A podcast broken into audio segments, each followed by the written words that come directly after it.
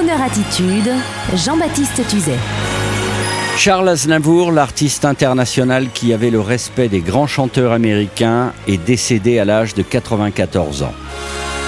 Aujourd'hui, une fois n'est pas coutume, je vais vous proposer une interview de Charles Aznavour autour de son succès international, de Frank Sinatra à Ray Charles. Charles Aznavour va vous parler de ses amis américains et de leur amitié. Depuis les années 80 sur France Inter jusqu'à la création de Crooner Radio, Charles Aznavour a toujours entretenu une relation suivie, professionnelle et amicale avec votre serviteur autour des grandes voix internationales dont il faisait partie. Son immense talent, sa voix immédiatement reconnaissable, était considérée comme une voix de French crooner en Amérique et lorsque Frank Sinatra venait à Paris, comme il l'avait fait en 1989 en compagnie de Sammy Davis Jr. et de Liza Minnelli, ces grands artistes américains avaient comme interlocuteur direct et ami Charles Aznavour, qui était l'un des rares artistes français véritablement reconnus outre-Atlantique. Cette interview exclusive autour du jazz et des grands pros de l'entertainment américain, en compagnie de Charles Aznavour, est une véritable déclaration de l'artiste sur sa passion et son objectif d'être un chanteur de tous les continents.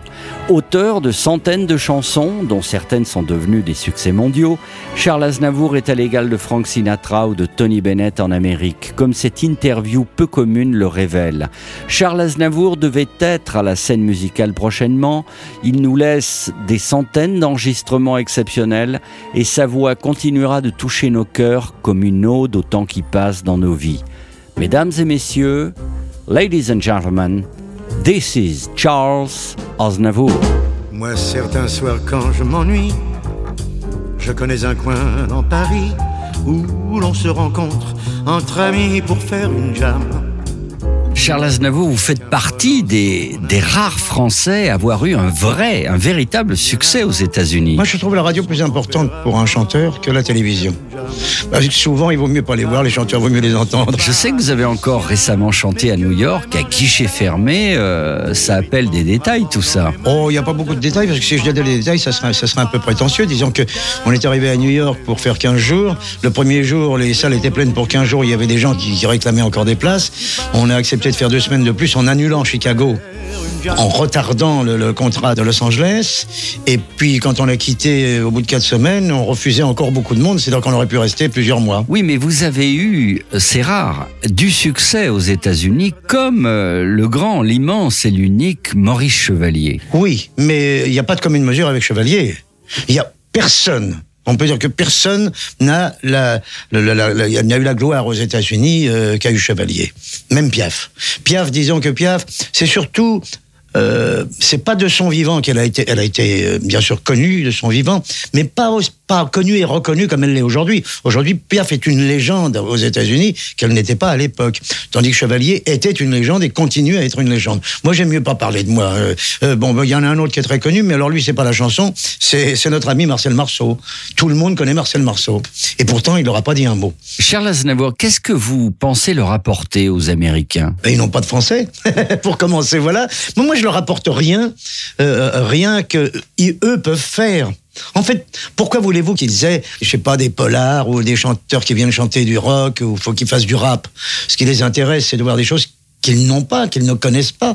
Et re- remarquez que jusqu'ici, ce dont je vous ai parlé jusqu'ici, ce sont des gens qui étaient typiquement et foncièrement français. Et la French Touch, votre art, cet art que vous avez de la tragédie sur scène, est-ce que ça les a intéressés, les Américains? C'est-à-dire que moi, j'ai été là, quand j'étais à, à New York, il y a le grand patron de Acteur Studio qui est venu me voir et qui m'a demandé si je ne voulais pas donner euh, quelques masterclass euh, euh, à Acteur Studio. J'ai dit d'accord, j'ai dit que la prochaine fois que je viendrai, et quand j'irai au Canada, donc je ferai un détour, j'irai là, et je ferai son émission qui fait une heure et demie, où il a un, un seul artiste, et jusqu'ici, il n'a eu que des artistes américains. Euh, en revanche, quand j'étais euh, à Los Angeles, comme ils, me l'ont demandé avant, j'ai été donc faire le masterclass dans une classe et c'est très agréable. Donc, ils me posent des tas de questions sur ma manière d'interpréter, de voir les choses, comment je j'aborde une chanson. Et ils étaient très, très, très intéressés parce que tous les acteurs ont envie de chanter autre chose que ce qu'ils chantent habituellement. Parce que pour faire un spectacle, un, un- un acteur américain peut pas faire un spectacle de chansons. Déjà qu'il y a peu d'act- d'Américains qui peuvent faire Broadway. Et ça, ça les intéresse parce que ça leur donne une dimension différente et ils peuvent faire un spectacle chanter plutôt que de venir chanter. Charles Aznavour, depuis des années, vous entretenez une, une relation amicale, voire familiale avec Liza Minnelli, qui adore vos chansons et qui en reprend d'ailleurs une multitude. Plusieurs. Euh, comme ils disent, Mon émouvant amour, spécialement Et moi dans mon coin, Le temps, elle en a chanté plein de chansons à moi, hein. les, les marins. Alors elle a chanté Les Marins d'une manière magistrale. J'aurais bien voulu avoir une interprète qui m'interprète cette chanson-là en France et qui me donne que la moitié même de ce que faisait Liza. Vous avez également, euh, Charles Aznavour, le, le, style jazzy en vous. Non, c'est alors que chanteur de jazz, je n'ai jamais été. J'ai été quelqu'un qui s'imbriquait bien dans un orchestre de jazz, mais je ne suis pas un chanteur de jazz. Je ne le prétendrai jamais parce que ça ne serait pas vrai. Mais, si vous voulez, je ne suis pas, euh, je suis pas ridicule avec un orchestre de jazz je peux le faire. Et souvent, quand les gens se disent les chanteurs ou chanteuses de jazz, je crois qu'ils n'ont pas écouté les vrais chanteurs de jazz. Hein. Et même chez les Américains, il y a des gens qui se disent chanteurs de jazz et qui, à mon avis, ne le sont pas. Mais dans les chanteurs de jazz, je mettrais Sinatra, oui, mais je mettrais Joe Williams, je mettrais Joe Carroll, je mettrais euh, Mel Tormé. Ça, c'est les chanteurs de jazz. Euh, je mettrais Sinatra, euh, Ray Charles, bien sûr. Mais beaucoup d'autres sont des chansons de rythme et de jazz, mais eux ne sont pas des chanteurs de jazz. Est-ce qu'on peut savoir qui sont vos artistes préféré, mais vraiment dans le, le mythique répertoire crooner Je choisirais dans l'ordre Sinatra et Mel Tormé. Et pas Tony Bennett? Non, je vais vous dire pourquoi. Parce que finalement, j'aime beaucoup Tony Bennett, mais ce sont les enfants de Sinatra. Hein? Tandis que Mel Tormé n'est pas un enfant de Sinatra. Mel Tormé a sa spécificité Mel Tormé. Euh, et on reconnaît bien les choses. Euh, il l'avoue d'ailleurs. Euh, j'ai vu encore sur la télévision américaine, la CNN, j'ai vu, Bennett qui était interviewé par King. Eh bien, il le disait qu'il devait beaucoup à Sinatra.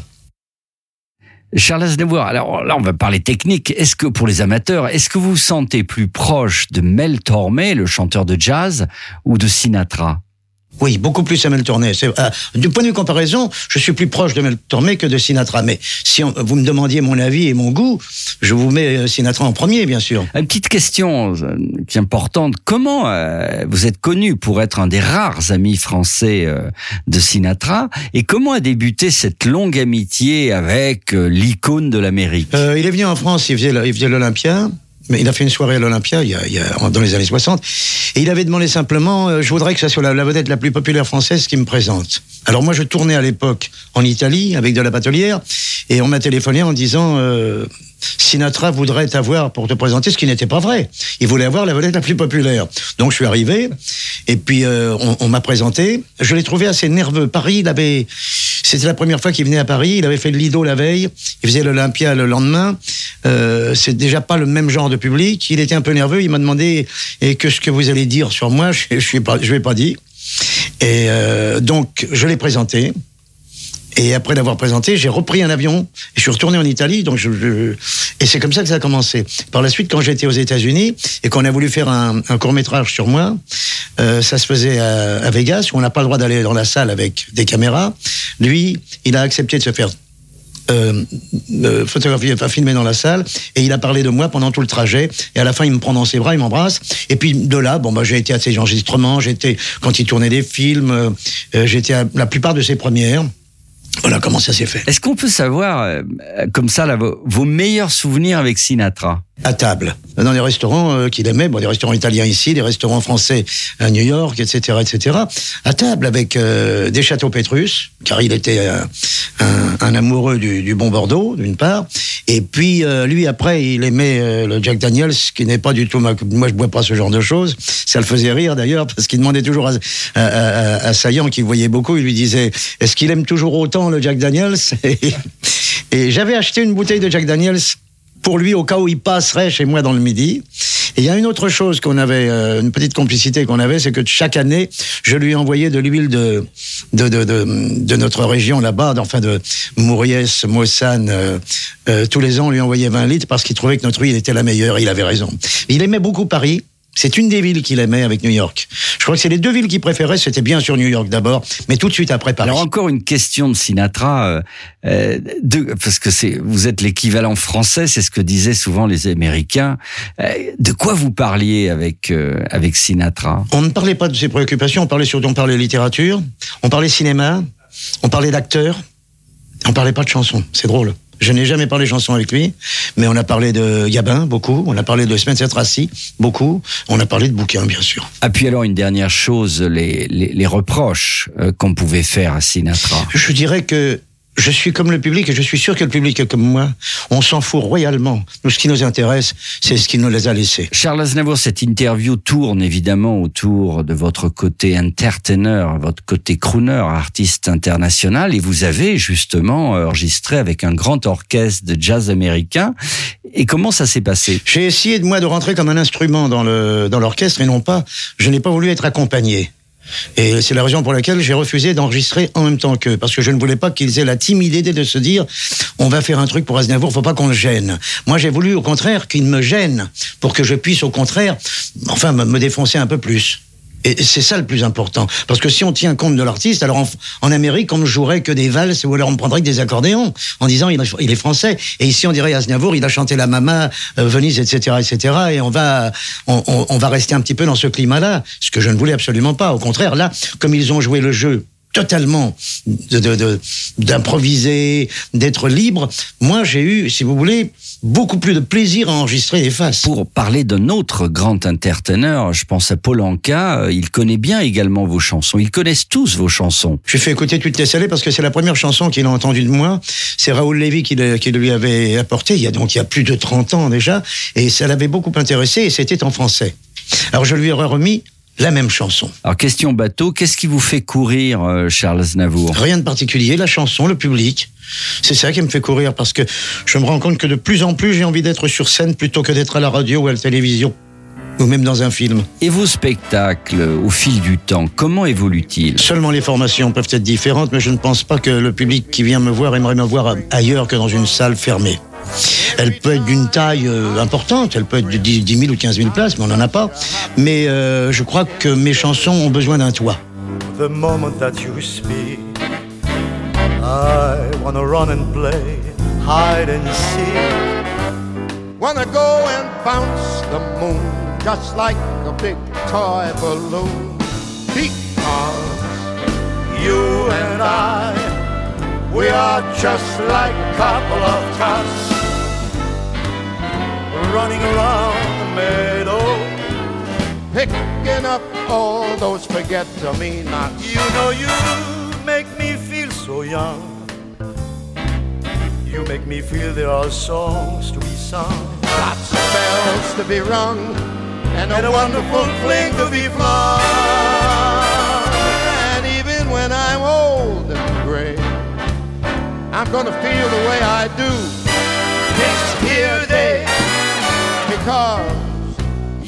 make me feel so young. You make me feel so young. You make me feel like spring has sprung. Every time I see you grin, I'm such a cuckoo individual. The moment that you speak, I wanna run and play hide and seek. Like to go and bounce the moon like a big fat balloon.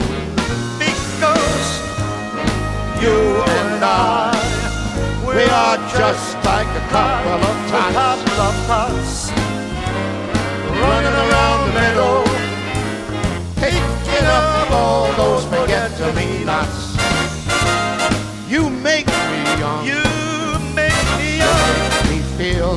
songs to be sung, lots of bells to be rung, and a wonderful fling to be flung. And even when I'm old, even when I'm old and gray, I'm gonna feel the way I do